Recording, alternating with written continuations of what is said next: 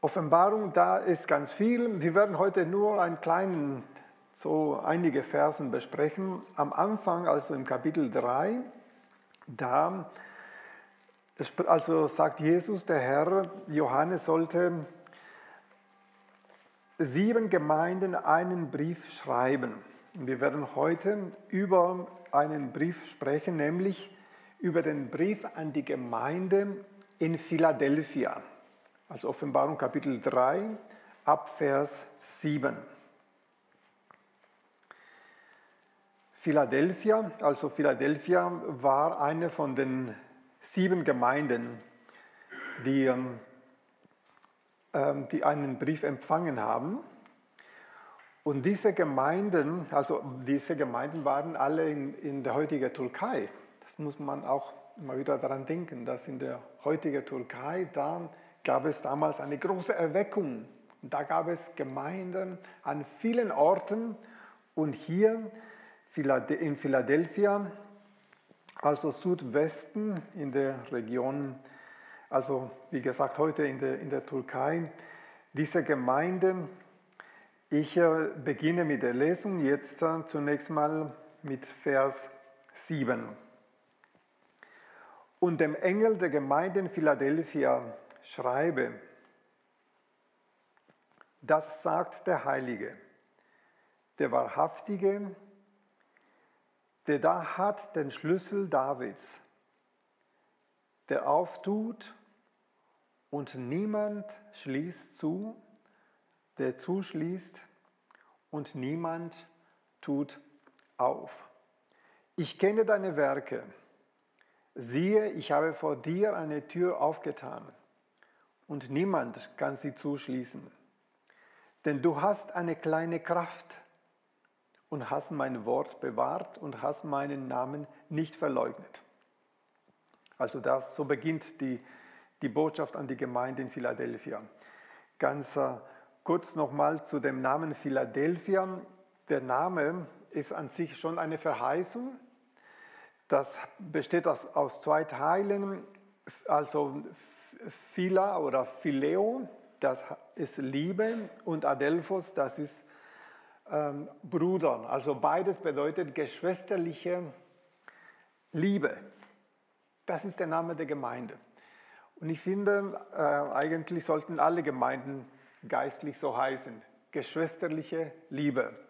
Weil das ist die Grundlage, das ist die Basis für die Gemeinde. Die Liebe Jesu, die Liebe Gottes die höher ist als alles, was, was uns bewegt.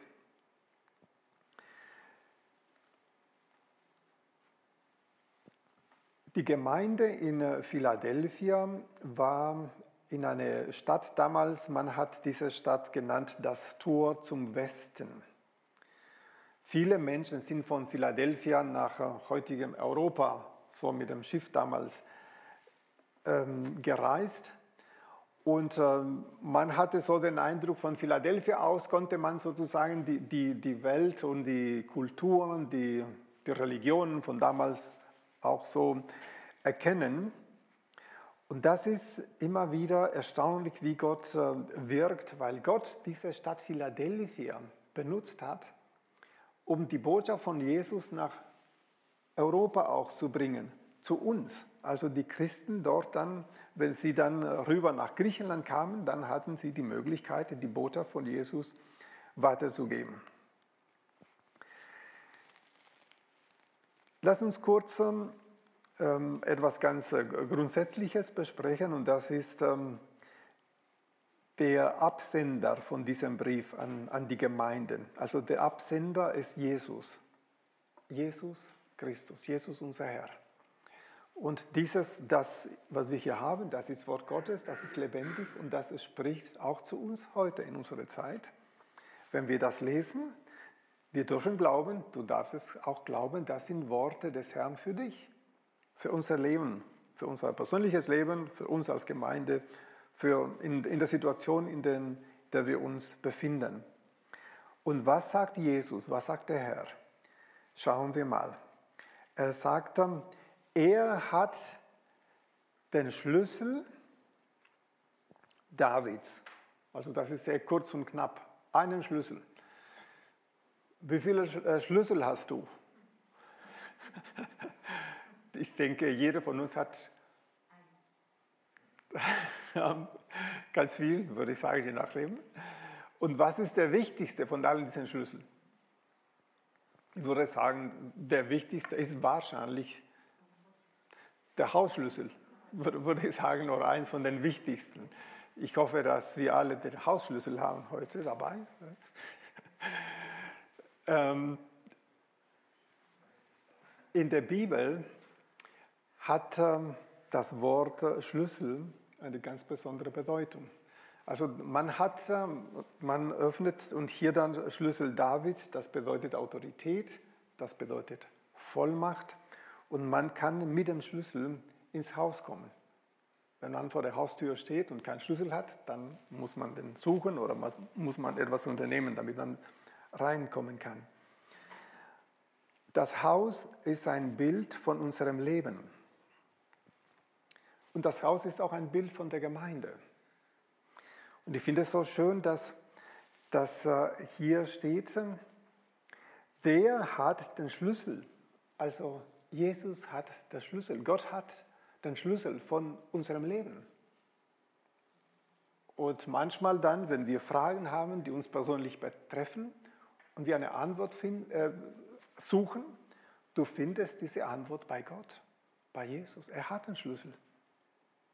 Und das Gleiche gilt auch für die Gemeinde. Er hat den Schlüssel für die Fragen, die uns bewegen. Und das ist ermutigend, weil ähm, hier können wir dann sehen, da, da ist jemand, der mehr weiß, als ich weiß, mehr kann, als ich kann und der uns hilft und der zu uns schreibt. In Vers 8 spricht dann der Herr, ich kenne deine Werke. Ich kenne deine Werke. In der Gemeinde wird viel getan, werden viele Dienste getan, die oft man nicht sieht. So, man kommt in die Gemeinde und die Gemeinde, die Stühle sind gestellt und die Gemeinde ist sauber. Man kommt auch in die Küche und man sieht. Und dann der Gottesdienst wird vorbereitet, die Musik, die Lieder, die Planung und viele andere Dinge. Jesus sagt, ich kenne deine Werke. Er sagt, ich kenne, was du tust. Ich kenne, ich weiß, was ihr tut. Und das ist mir wichtig. Alles, was auch im, im Verborgen geschieht und sonst auch zu Hause, wird viel für die Gemeinde gebetet. Ja, werden auch Geschwister angerufen und wird auch viel ähm, Liebe und viel auch ähm, Kraft weitergegeben. Und Jesus sagt, ich kenne das und ich habe es nicht vergessen. Und das ist wertvoll und das ist wichtig, dass, dass du dran bleibst. Diese Arbeit im Reich Gottes ist ähm, sehr, sehr wertvoll und ist die Voraussetzung für das, was Gott in unserer Zeit tut. Jesus sagte, ihr seid das Salz der Welt. Und äh, man braucht nicht viel Salz gell, zu, zu kochen. Wenn man zu viel tut, dann ist schon zu viel. Und so denke ich, sind wir manchmal, wir Christen. Wir sind nicht viele. Aber unsere Aufgabe ist entscheidend für unsere Welt. Gott hat uns diese Aufgabe gegeben, die unsere, unsere Welt am Leben zu erhalten durch die Botschaft von Jesus.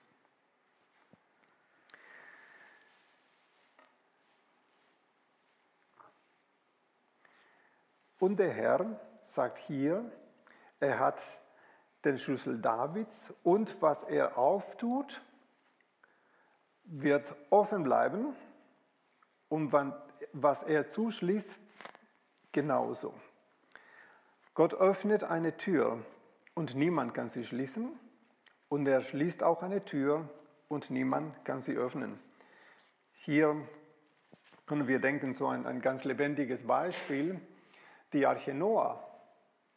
Ja, es gab eine Zeit, war die Tür offen.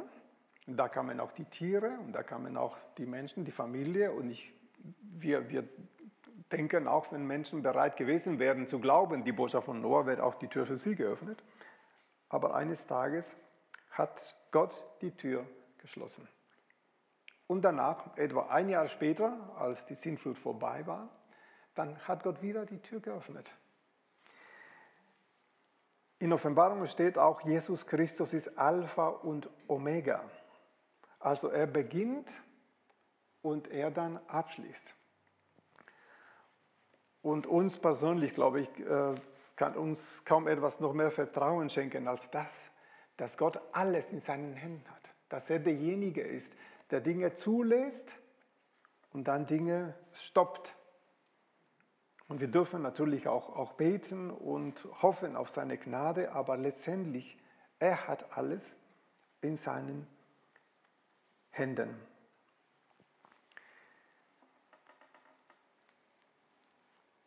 In Vers 8, in dem ähm, zweiten Teil, sagt der Herr, du hast eine kleine Kraft. Du hast eine kleine Kraft. Diese kleine Kraft auf Griechisch, das Wort, das da steht, ist Dynamis. Dynamis, gell? Und ich denke, wir kennen auch, was dieses Wort bedeutet, so sonst in, unserer, in der Welt, in der Technik. Also Dynamis, das ist sehr ähm, kraftvoll. Also die Gemeinde hat eine kleine Kraft. Die Gemeinde in Philadelphia äh, scheint ähm, nicht besonders groß gewesen zu sein. Und ansonsten, man äh, liest von der Gemeinde auch nicht äh, woanders, so in den, in den älteren Dokumenten. Sie war nicht besonders berühmt. Aber sie, sie hatte die kleine Kraft des Evangeliums. Diese Gemeinde ist in der Nachfolge Jesu geblieben. Das Evangelium, das ist die Kraft Gottes. Und da geht es nicht darum, ob man viel hat oder wenig hat. Ja, Jesus sagt, wenn dein Glaube so klein ist wie ein Senfkorn, Gott kann Großartiges daraus machen. Wichtig ist, dass wir das haben, ja, dass das in uns lebt und dass wir offen sind für das Wirken Gottes durch diese kleine Kraft. Ja, und was ist diese kleine Kraft, wenn wir das so ein bisschen so übertragen oder wenn wir das auch greifbar machen? Diese kleine Kraft ist an erster Stelle die Liebe, die Liebe Gottes. Die Liebe Gottes drängt uns, das sagt Paulus, die Liebe untereinander. Liebe ist die größte und die mächtigste Kraft, die unsere Welt verwandelt und weiter verwandeln wird. Ja, ihr kennt die Stelle, Johannes 3,16. Gott liebte die Welt. Das war das. Und darum ist Jesus gekommen, aus Liebe. Und das, was uns Menschen nach vorne bringt und uns verändert, ist letztendlich nur die Liebe, die Liebe Gottes, die Liebe, die Gott uns schenkt. Und darüber hinaus und daraus dann diese Kraft, wird auch deutlich in, in ganz so praktischen Dingen wie zum Beispiel das Gebet. Das Gebet. Und das ist äh, unwahrscheinlich, wenn wir das Gebet so nutzen, um Gott zu begegnen und auf seine Stimme zu hören. Das ist ein großes Geschenk, das Gott uns gibt. Dass Gott zu dir spricht und dass du das verstehst. Am, am Morgens, wenn, wenn wir beten, für mich gibt es auch immer wieder so eine, eine Zeit, wo ich sage, Herr, und jetzt möchte ich hören, was du mir sagen möchtest. Und das ist so wertvoll. Das ist diese kleine Kraft, die danach sich entfaltet. Beten, dann die, die kleine Kraft der Gemeinschaft. Jesus sagt, wo zwei oder drei, da ist er mitten unter uns. Da ist diese, diese, diese Kraft. Und darüber hinaus die kleine Kraft, die wir benutzen, um Menschen einzuladen, in die Gemeinde zu kommen oder zu anderen Veranstaltungen. Diese kleine Kraft, ja, und, und Geschwister zu taufen in der Nachfolge Jesu. Das ist die Kraft, die Gott uns gegeben hat. Andere zu ermutigen, für Kranke zu beten. Wenn wir für Kranken beten, es ist nicht unser Glaube. Es ist nicht das, was wir erwarten oder es ist nicht das, was wir für möglich halten. Ich habe durch Gebet erlebt, dass Gott mehr kann als das, was, was Ärzten tun können. Das ist diese kleine Kraft, die sich entfaltet.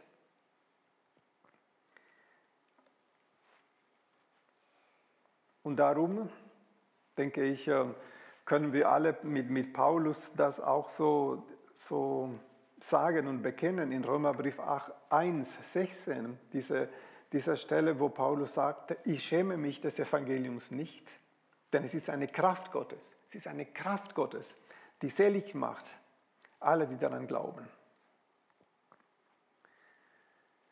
Diese kleine Kraft der Gemeinde in Philadelphia hatte noch eine andere Dimension und das ist Geduld. Im Vers 10 steht, spricht der Herr, weil du mein Wort von der Geduld bewahrt hast, will ich dich bewahren vor der Stunde der Versuchung, die kommen wird über, das, über den ganzen Weltkreis. Geduld. Geduld. Ich habe manchmal den Eindruck, wenn man so das Wort hört, ja, was bedeutet eigentlich Geduld? Dass man denkt, ja, man muss, man denkt vielleicht, wenn man einkaufen geht und in der Schlange steht und man noch nicht dran ist, dann muss man sich gedulden. Oder wenn man beim Arzt ist, manchmal muss man auch noch mehr Geduld haben. In der Bibel Geduld ist etwas anderes. In der Bibel Geduld ist nicht, dass, dass man einfach äh, so wartet und, und nichts tut, sondern in der Bibel Geduld bedeutet treu zu bleiben in dem, was Gott uns gesagt hat, in dem, was er uns in den Gaben, die er uns gegeben hat. Also Beharrlichkeit in dem, was wir tun für ihn und dabei dann auf sein Wort hoffen und vertrauen, es gibt eine Zeit und er wird das erfüllen. Der Herr sagte, weil du mein Wort von der Geduld bewahrt hast, will auch ich dich bewahren. Ich finde es so schön hier, dass gleich mit diesem Zuspruch bzw. Mit, mit diesem Wort von der Geduld eine Verheißung steht. Also Geduld, ja, ist mit dieser Verheißung gekoppelt. Gott wird uns bewahren. Geduld bedeutet treu zu sein. Treu, Jesus treu zu sein und auch ja, der Gemeinde treu zu sein. Weil die Gemeinde, wir sind hier zusammen, wir sind im Grunde der Leib Jesu. Und wenn man Jesus treffen möchte, dann, denke ich am, am besten, dann soll man Christen suchen. Und da werden wir sehen dann, dann werden wir ihn wieder finden in der Gemeinde, in der Gemeinschaft. Gerade auch, wenn es schwierig wird oder wenn es Spannungen gibt oder wenn unser Glaube auf die Probe gestellt wird. Es ist wichtig, Geduld zu sein, ähm, so dieses aktives Warten.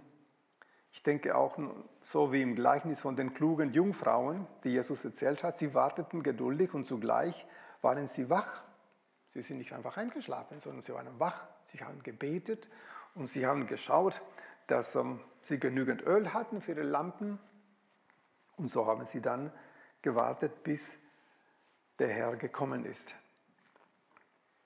Und daraufhin ist diese Verheißung, weil du mein Wort von der Geduld bewahrt hast, will ich dich bewahren von der Stunde der Versuchung.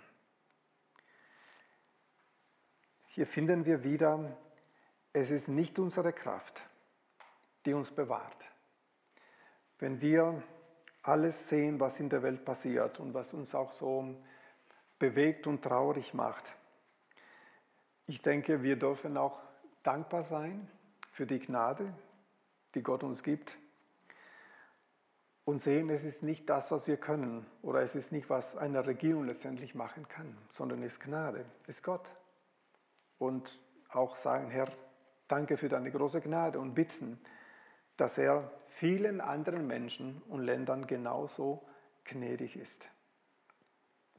Dieses Wort, das ähm, der Herr hier der Gemeinde in Philadelphia gesagt hat, ich möchte es euch weitergeben, damit du das Wort nimmst für dich persönlich in deinem Leben und auch für, für euch als Gemeinde.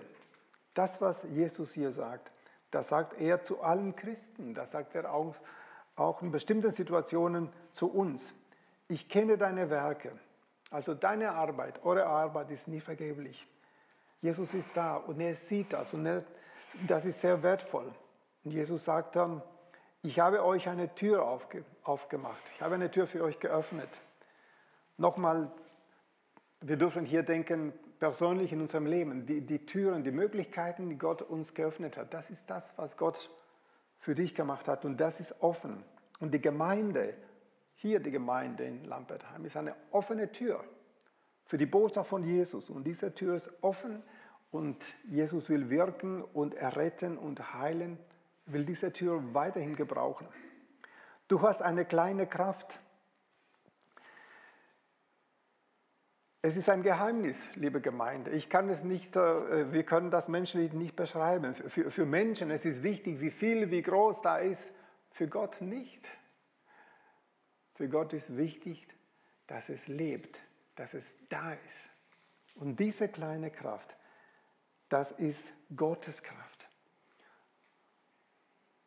Okay, man kann das auch wissenschaftlich so ein bisschen nachvollziehen. Ähm, viele von euch wissen ja auch, dass die Wissenschaft behauptet, ähm, das ganze Universum ist von einem ganz kleinen Bump entstanden. Also der Mensch kann das gar nicht erklären. Gell? Aber die meinen, einmal war alles ganz klein und da hat sich alles entfaltet. Ich denke, das ist ein Gleichnis für die Kraft Gottes. Genauso wie man sieht einen kleinen Kern von einem Apfel, daraus wird ein Baum. Wichtig ist, dass es da ist. Wichtig ist, dass der Glaube in deinem Herzen, in unserem Herzen ist. Wichtig ist, dass die Liebe da ist. Wichtig ist, dass wir als Gemeinde diese Kraft des Evangeliums erleben und äh, schätzen und lieben. Und daraus will Gott sein Baum, sein, ja, sein Baum, sein, sein Reich bauen. Du hast eine kleine Kraft und das ist die Kraft Gottes. Geduld, ein aktives Warten, also treu zu sein, beharrlich zu sein, Vertrauen auf die Kraft des Herrn, dran zu bleiben. Manchmal ist äh, die Nachfolge Jesu, die Arbeit in, im Reich Gottes, in der Gemeinde, denke ich, auch so wie ein, wie ein Marathon, wie ein Lauf. Und an manchen Stellen kann es auch manchmal anstrengend werden, aber man sieht das Ziel. Das Ziel ist da. Und das gibt uns auch Mut, dran zu bleiben. Und der Herr sagt noch, noch ein Wort hier zum Schluss in Vers 11. Siehe, ich komme bald, halte, was du hast, dass niemand deine Krone nehme. Also halten, was Gott uns gegeben hat, was Gott uns anvertraut hat. Das sind ähm, die Gaben, das sind die Verheißungen, das ist das ist der Auftrag, den Gott uns sowohl als einzelne Christen wie auch als Gemeinde gegeben hat. Das zu halten, zu schätzen, zu lieben, damit äh, wir dann empfangen, was Gott für uns bereitet hat. Ich möchte euch ähm, ermutigen, einladen, diese Botschaft zu empfangen für dich, für, für dein Leben, für euch als Gemeinde und wir dürfen das auch im Gebet tun. Ich möchte euch einladen zu einer Zeit des Gebets und ihr dürft auch gerne danken, beten. Und ja, lass uns sein, Herr, wir sind äh, dankbar und offen für das, was du in uns und unter uns tun möchtest. Lass uns dankbar sein für die Tür, für die Tür, die Gott aufgemacht hat. Und auch bitten, Herr, schenke uns ja die, die Kraft, die wir brauchen, damit wir dranbleiben und mit dir und miteinander dahin kommen, wo du uns haben möchtest. Wir beten miteinander und ich möchte euch einladen, dazu aufzustehen. Der Herr segne dich und behüte dich. Der Herr lasse sein Angesicht leuchten über dir und sei dir gnädig. Der Herr hebe sein Angesicht über dich und schenke dir Frieden. Amen.